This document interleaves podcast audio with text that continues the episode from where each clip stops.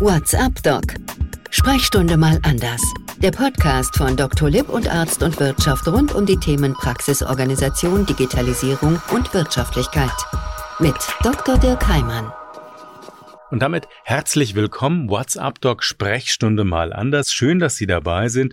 Unser regelmäßiger Podcast um die Themen, die sich eben nicht mit der unmittelbaren Medizin befassen, sondern damit, was nötig ist, damit man Medizin richtig gut machen kann. Und das eben nicht nur für die Patientinnen und Patienten, sondern auch für einen selbst, für das Praxisteam, für die Work-Life-Balance, wie das immer so schön heißt. Und das ist ja manchmal gar nicht so richtig einfach. Zum Beispiel dann, wenn in der Biografie größere Schritte anstehen. Einer davon ist zweifelsohne der Wechsel aus dem Krankenhaus, aus der Klinik in den niedergelassenen Bereich. Für alle, die das vorhaben, die keine Lust mehr auf viele Nachtdienste oder viele Wochenenddienste haben und die dann sagen, ich möchte Medizin jetzt ein bisschen anders machen.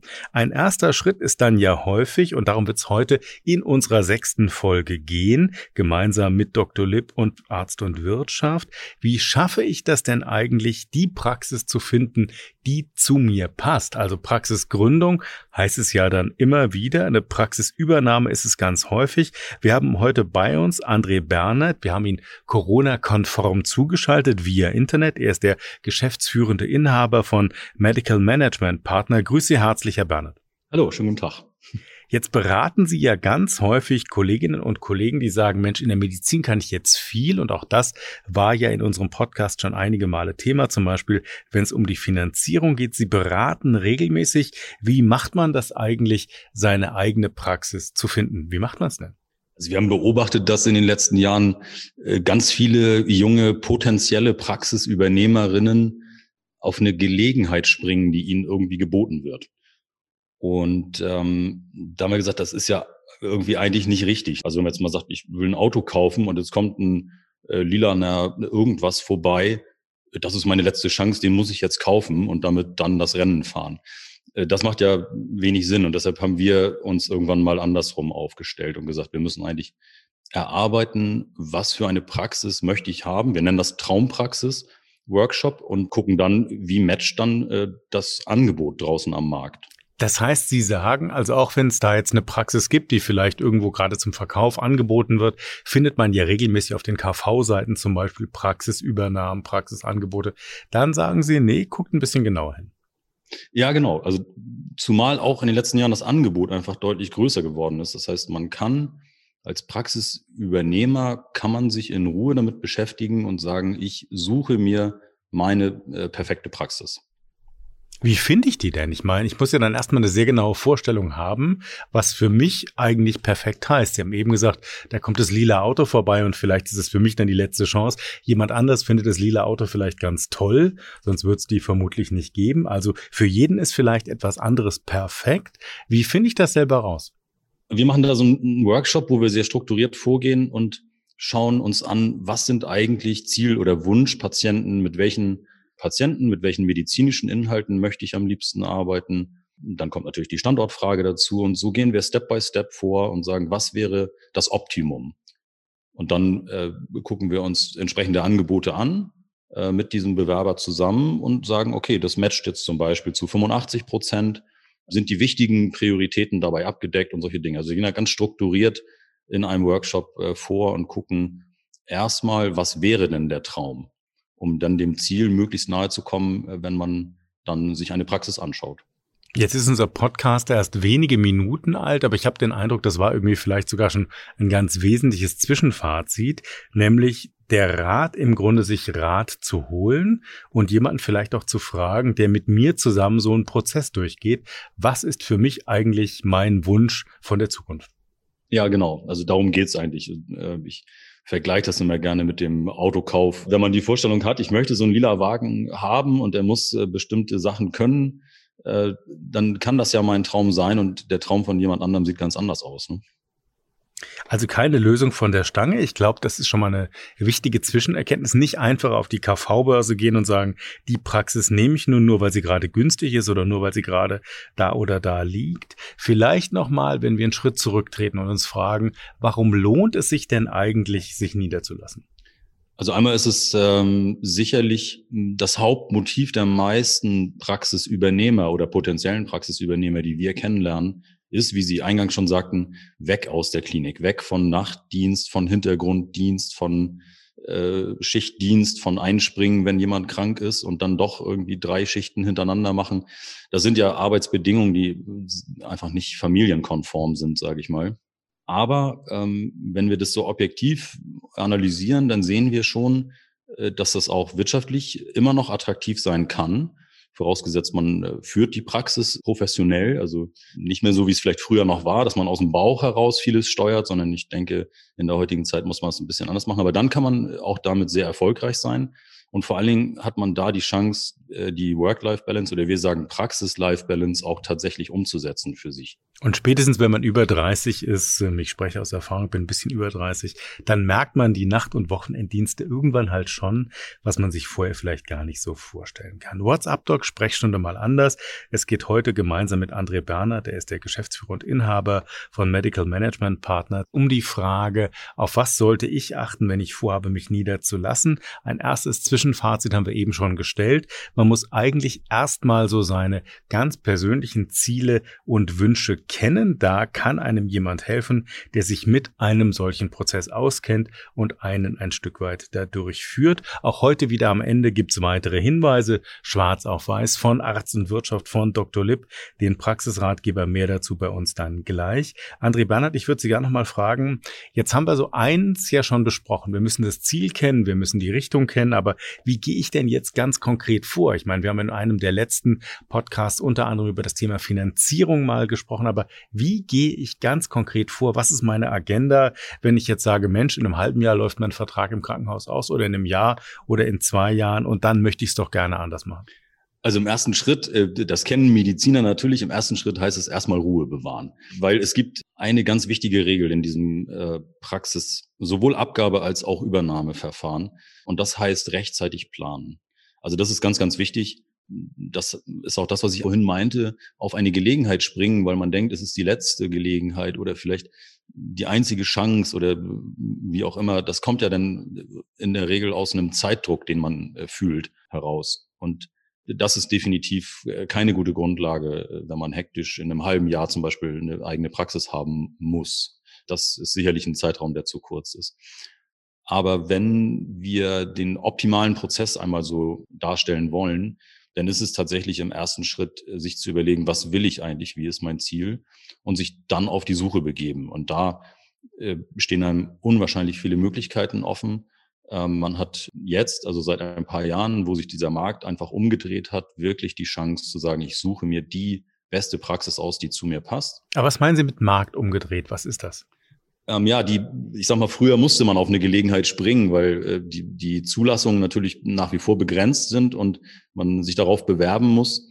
Äh, und da war das Angebot nicht allzu riesig. Und mittlerweile ist die Altersstruktur so weit fortgeschritten, dass es äh, einfach sehr, sehr viele Ärzte gibt, die in einem Alter sind, ihre Praxis abgeben zu müssen. Also gesetzlich gibt's ja keine Altersgrenze mehr.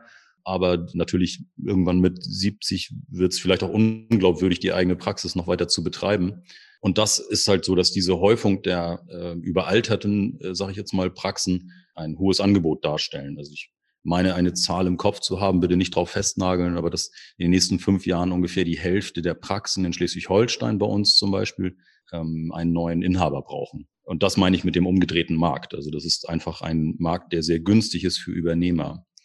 Jetzt ist aber natürlich auch eine ganz klare Besonderheit dabei. Äh, wir sehen auch in den letzten Jahren, dass auf einen Abgeber in der Regel mehr als ein Übernehmer kommt. Jetzt sind wir wieder bei der Praxis-Life-Balance, ne? also die Stunden, die man dann tatsächlich arbeiten möchte. Das hat sich halt auch komplett gedreht. Und dadurch entsteht ein viel, viel höheres Angebot, als im Moment äh, nachgefragt wird.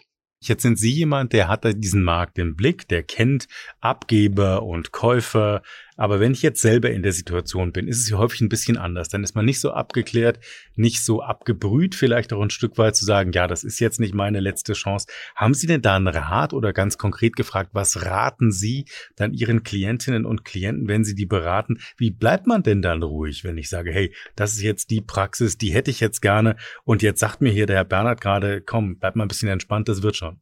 Da gibt's ein, ein kleines, wie ein Rezept, sage ich jetzt mal. Auf einen großen Zettel einfach die äh, wichtigen Ideen, die man gerade hat, aufschreiben und uns diesen Zettel äh, faxen oder mailen, weil es geht darum, tatsächlich diese Dinge zu, zu sortieren und zu strukturieren. Das ist das, was meistens die potenziellen Praxisübernehmer als erstes brauchen. Da sind ganz viele Dinge, oh, ich brauche einen Businessplan, oh, ich muss finanzieren, wie ist denn das eigentlich mit den Verträgen, äh, oh, wann ist meine Frist abgelaufen für den Zulassungsausschuss? Ähm, und da strukturieren wir das in der Regel erstmal mit einem Zeitstrahl und sagen, äh, wir rechnen mal von dem Zeitpunkt der Praxiseröffnung rückwärts und gehen Step by Step zurück und sagen, okay, jetzt wissen wir, wir müssen zwei Jahre vorher anfangen und uns auf die Warteliste bei der KV schreiben, äh, alle Testate und äh, Zulassungsbescheinigungen und so weiter besorgen, etc. Also auch den ganzen Verwaltungsaufwand rechtzeitig ähm, anpacken. Das sind jetzt gleich schon zwei Dinge. Das eine, jetzt haben Sie einen Zeitraum genannt, zwei Jahre. Wäre das so ein vernünftiges Zeitfenster zu sagen, also zwei Jahre bevor ich niedergelassen sein möchte, sollte ich anfangen? Definitiv länger. Also das Optimum ist wirklich fünf oder sogar sechs Jahre vorher, weil man einfach dann anfängt, sich damit zu beschäftigen. Was im Übrigen auch dazu führt, dass man dann etwas mehr Ruhe hat, wenn der Zeitpunkt näher kommt, wo die Praxis dann tatsächlich eröffnet oder übernommen werden soll. Also fünf oder sechs Jahre, das ist ja schon ein Wort.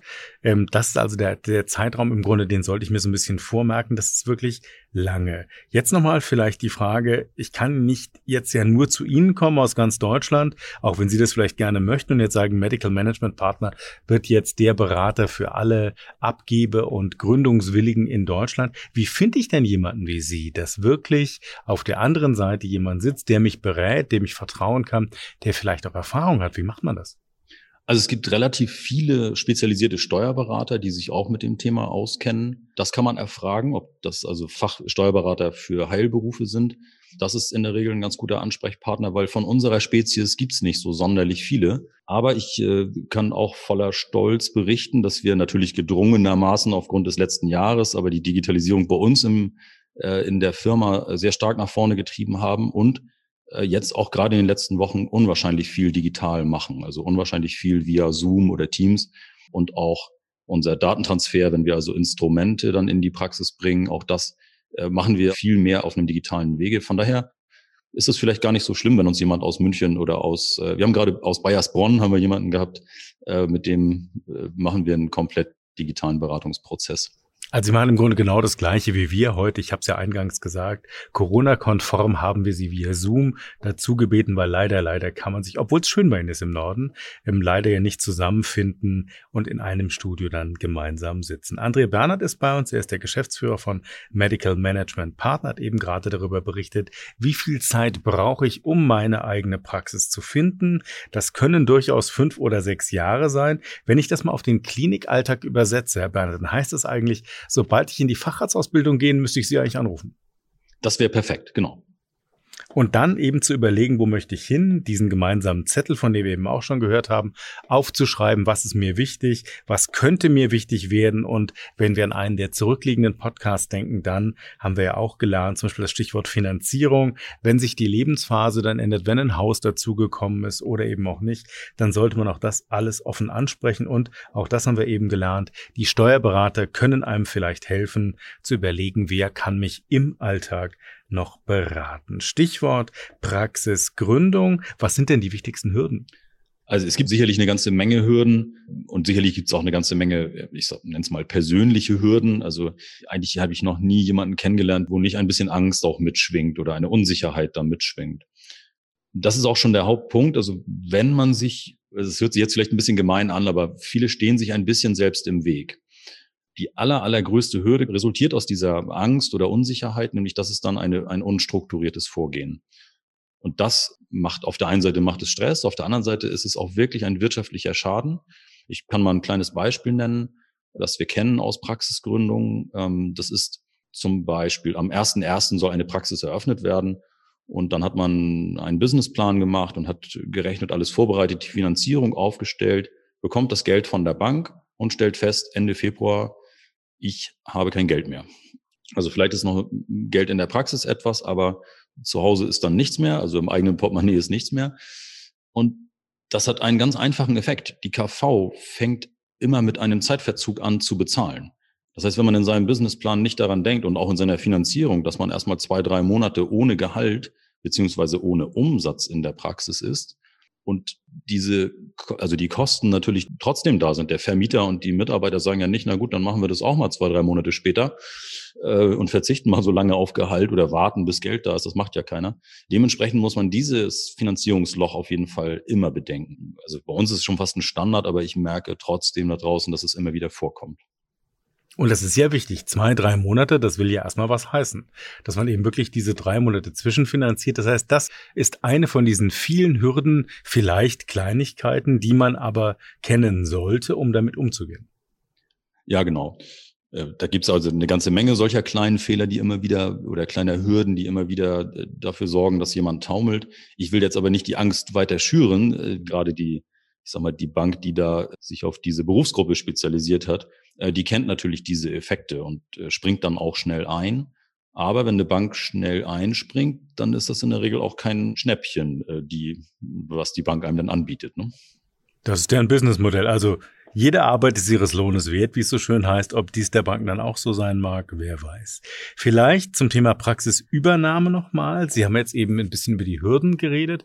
Vielleicht sprechen wir nochmal auf das, was vielleicht keine Hürden sind, aber auf was man achten sollte. Was ist da wichtig? Was ist so auf dem Zettel, vielleicht nicht unter Hürde, aber unter Good to Know zu vermerken? Also eine ganz, ganz wichtige Sache ist natürlich äh, das Team und meine Führungsrolle, wenn ich eine Praxis übernehme was für ein Team finde ich davor und ähm, mit welcher Führungsrolle, mit welcher Einstellung will ich diesem Team begegnen. Denn das ist ja die größte Veränderung in der Praxis. Ne? Wir haben, ich sag mal, die Patienten bleiben und äh, häufig bleibt auch erstmal die gesamte Ausstattung. Die Ausrichtung, Fachrichtung bleibt natürlich sowieso. Meistens bleibt auch das Team. Und ein neuer Chef kommt oder eine neue Chefin.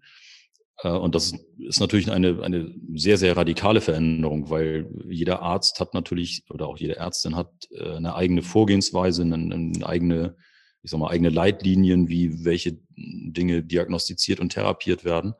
Und da muss das Team sich natürlich auch daran gewöhnen.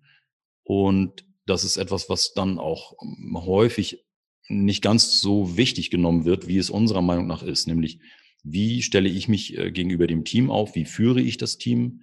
Ähm, und wie bin ich mit dem Team, äh, ich sag mal, in einem Boot. Ne? Was ich ja im Krankenhaus auch nicht gelernt habe in der Regel. Das heißt, im Krankenhaus werde ich in Situationen hineingeschmissen, die sind schon besetzt und ich komme dazu. Hier ist es so, plötzlich bin ich der Chef und muss damit umgehen, auch mit den Personalfragen. Es gibt einen WhatsApp-Doc Sprechstunde mal anders Podcast. Da passt es ganz besonders gut, denn wir haben unter anderem über das Thema Personalführung gesprochen und auch darüber, welche verschiedenen Rollen es im Alltag eben geben kann. Auf der einen Seite selber als Arzt Arzt, als Ärztin tätig zu sein, als Behandlerin, als Behandler. Und dann aber, wenn die Tür zugeht, wenn die Patienten raus sind, bin ich plötzlich Personalchef. Ist das eine Herausforderung, Herr Bernhard? Was würden Sie sagen? Auf jeden Fall. Wenn wir uns ähm, andere Firmen angucken, ich sage immer so scherzhaft, äh, gucken Sie mal in eine Schraubenfabrik, die ist ja ganz anders aufgestellt. Also ich habe da so ein Bild, ne, da sitzt der Chef so ein bisschen oberhalb der Werkstatt und guckt aus seinem Fensterchen in die Werkstatt auf die Maschinen, die produzieren, also die im Moment das Geld verdienen. Und hat dann äh, als Geschäftsführer oder Personalchef Zeit dafür, diese Funktionen zu erbringen, weil er ja nicht im Produktionsprozess eingebunden ist.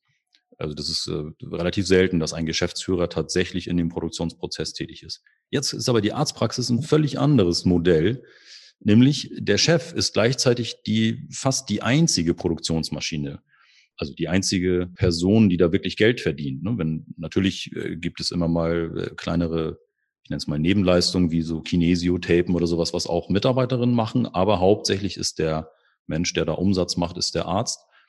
Und das führt natürlich zu einer ganz besonderen Situation, nämlich immer zu dem Konflikt, arbeite ich ein bisschen mehr oder kümmere ich mich jetzt um die Managementaufgaben? Behandle ich noch einen Patienten mehr oder kümmere ich mich darum, dass das Team gut funktioniert? Da fällt die Entscheidung natürlich dann häufig für den Umsatz aus oder für die Versorgung der Patienten äh, und eben nicht für das Thema Führung oder auch andere Managementaufgaben. Und das ist ein Grund, warum das dann in der Arztpraxis eine ganz besondere äh, Leistung ist, wenn ein Chef oder eine Chefin diese sehr, sehr wichtigen Aufgaben äh, häufig etwas nebenbei oder nach der Sprechstunde macht. Also ist dann regelrecht wertschätzend im Grunde für mein Team, weil ich sage, ich lasse einen anderen Wert in dem Moment vielleicht ein bisschen unbeachtet. Ja, genau. Also wir haben Umfragen gemacht mit, ähm, ich müsste jetzt lügen, ungefähr 1400 Praxismitarbeiterinnen, wobei da auch zwei Praxismit, also männliche MFAs dabei waren, was ja sehr, sehr selten ist. Aber diese Befragung hat auch klar herausgestellt, was den MFAs am wichtigsten ist an ihrem Job. Und das ist das Thema Wertschätzung durch den Chef und das Thema Harmonie im Team. Harmonie im Team, das greife ich mal auf. Ich habe irgendwo gelesen, Ärztinnen sind durchaus erfolgreicher im Umgang mit ihren Teams, mit so einer Praxis als wir Männer. Woran liegt das? Also erstmal stimmt's überhaupt, ja? Erstmal, das ist eine Beobachtung. Es ist nicht evidenzbasiert, was ich hier gerade dann auf den Tisch packe. Aber unserer Beobachtung nach ist es tatsächlich so, dass ähm, Ärztinnen etwas anders an das Thema Führung herangehen, auch ähm, etwas offener sind für, hm, ich sag mal, für Feedback aus dem Team und dadurch, dass das dann vielleicht auch häufig ein reines Frauenteam ist, was sich ein bisschen anders arrangieren muss, als wenn ein Mann und ich sag mal eine Handvoll Frauen ein Team bilden. Das ist ja auch irgendwie erklärbar und logisch. Aber das führt zu einer echten Besonderheit, nämlich dass tatsächlich in der letzten Zeit wir feststellen, es gibt viele MFAs, sehr, sehr viele MFAs, die sich wohler fühlen, wenn sie von äh, weiblichen Praxisinhaberinnen äh, geführt werden. Also jetzt kann man am Geschlecht nur bedingt etwas ändern, zumindest am Ursprungsgeschlecht, sagen wir es mal so, ganz wertneutral. Aber man kann sich vielleicht ja genau diese Tipps zu eigen machen, die Sie beobachtet haben. Vielleicht können Sie uns da nochmal zum Abschluss helfen. Herr Bernhard, was sind denn dann so die vielleicht zentralen Tipps, wenn es ums Thema, ich habe die Praxis übernommen, das Team ist das gleiche, ich komme als Chef, als Chefin neu dahin. Was sind denn dann so meine Erfolgstipps im Umgang mit dem bestehenden Team, die sich ja alle schon lange kennen in der Regel? Also wir haben äh, unwahrscheinlich gute Erfahrungen gemacht mit zwei Instrumenten, die wir in die Praxen äh, gebracht haben. Das eine Instrument ist die Morning Round und das zweite Instrument ist die regelmäßige Teambesprechung. Ich will kurz erläutern, was das ist und was das ausmacht. Die Morning Round ist tatsächlich ein, ja, vielleicht ein bisschen ein amerikanisches Ritual, was am Anfang vielleicht auch ungewohnt vorkommt, aber ich sag mal, zu Schichtbeginn, zu Praxisöffnung treffen wir uns fünf Minuten vorher und besprechen einmal kurz gar nicht so sehr die organisatorischen Dinge, sondern mehr das Thema, was könnte uns die Laune verderben heute äh, und was können wir tun, um uns nicht die Laune verderben zu lassen. Also eher, das geht eher um das Thema Motivation. Und das machen wir wirklich konsequent jeden Morgen, einfach nur ein paar Minuten. Und das trägt enorm dazu bei, dass das Team ein bisschen stärker äh, zusammenhält. Und das zweite, die Teambesprechung, da geht es dann wirklich um die organisatorischen Dinge. Sowas sollte alle ein bis zwei Wochen stattfinden. Das ist das Mittel, um tatsächlich auch eine Wertschätzung, also einfach real darzustellen für einen Chef oder eine Chefin. Ne? Also ich, ich schätze euch wert, ich nehme eure Anliegen genauso auf, liebes Team, und ich habe folgende Anliegen, die ich euch mitteilen möchte. Das ist ein, ein, ein hervorragendes Instrument, um das Team äh, zu binden und die Motivation hochzuhalten. Klingt erstmal banal, wenn man es hört, ist aber von dem, was Sie gerade gesagt haben, ja offensichtlich sehr, sehr wichtig. Gibt ja viele Bezeichnungen für so ein Morgen-Meeting, One Cup of Coffee-Meeting. Am besten im Stehen, dass sich nicht alle setzen, dass es möglichst schnell auch wieder vorbei ist. Das sind dann so wahrscheinlich die Kleinigkeiten. Besonders wichtig ist hier überhaupt dran zu denken. Vielen Dank, André Bernhard, erstmal dafür, Geschäftsführer und Inhaber von Medical Management Partner. Er hat uns noch eine ganze Reihe von weiteren Tipps zur Verfügung gestellt. Sieben sind es insgesamt. Sieben Tipps für die erfolgreiche Praxis Übernahme hat er das genannt. Sie finden sie auf der Website von Arzt und Wirtschaft, dort aber auch, wo dieser Podcast gehostet wird. So steht's auf meinem Zettel. Gemeint ist damit, wo Sie es gerade hören, finden Sie auch diesen Link, unter anderem aber auch auf der Website von Arzt und Wirtschaft. Und auch Dr. Lipp ist ja ein Partner von WhatsApp Doc Sprechstunde mal anders. Auch hier gibt es einen ganz konkreten Tipp, den Praxisratgeber von Dr. Lipp, nämlich mit dem Titel Das Einmaleins der Praxisgründung, Zulassung, Finanzierung Digitalisierung heute konnten wir gemeinsam mit André Bernhard nur einiges anreißen, aber ich glaube ganz wichtig, nehmen Sie sich die Zeit, wenn Sie vorhaben, in die Praxis zu gehen. Ob es jetzt fünf bis sechs Jahre sein müssen, so lange wie die Facharztausbildung, das sei mal dahingestellt, aber zwei Jahre, wie wir es eben ja zusammen erarbeitet haben, ist durchaus ein guter Zeitraum. Und was ich auch gelernt habe, springen Sie nicht auf das nächstbeste Angebot, sondern warten Sie auf die Traumpraxis und sei es das lila Auto, wie wir es zu Beginn vielen gehört haben. Hauptsache, es ist Ihre Traumpraxis. Das war's für heute. Für den Moment vielen Dank, André Bernhard, an Sie. Bleiben Sie gesund. Ja, vielen Dank. Hat Spaß gemacht, in dem Fall Corona-konform wieder mal zugeschaltet via Zoom und auch das haben wir gelernt. In Zeiten der Digitalisierung kann man sich seine Beratungspartner überall im Land suchen, ob dann via Teams, ob via Zoom, das muss man finden, aber wichtig ist, sich beraten zu lassen und wenn Sie keine Idee haben, dann fragen Sie vielleicht Ihren Steuerberater, ob der in der Nähe ein Beratungsteam kennt. Weiter geht's in unserer übernächsten Folge, in Folge 8 nämlich, wieder mit André Berner. Dann nämlich werden wir genau die andere Seite besprechen. Die Frage nämlich, wie ist das mit der Praxisabgabe? Wenn meine Zeit vorbei ist in der eigenen Praxis, wie organisiere ich das denn am besten, meine Praxis abzugeben und vor allem auch sie in Hände zu übergeben, die mir es wert sind, meine eigene Arbeit, aber vielleicht auch mein Team in genau diese Hände zu übergeben. Das werden wir hören in Folge Nummer 8, also im übernächsten Podcast von WhatsApp Doc Sprechstunde mal anders. Ich freue mich auf Sie. WhatsApp Doc. Sprechstunde mal anders. Der Podcast von Dr. Lipp und Arzt und Wirtschaft rund um die Themen Praxisorganisation, Digitalisierung und Wirtschaftlichkeit. Mit Dr. Dirk Heimann. Dieser Podcast-Service für Ärztinnen und Ärzte wurde Ihnen von unserem Content-Partner, der Dr. Lipp GmbH aus Berlin, präsentiert.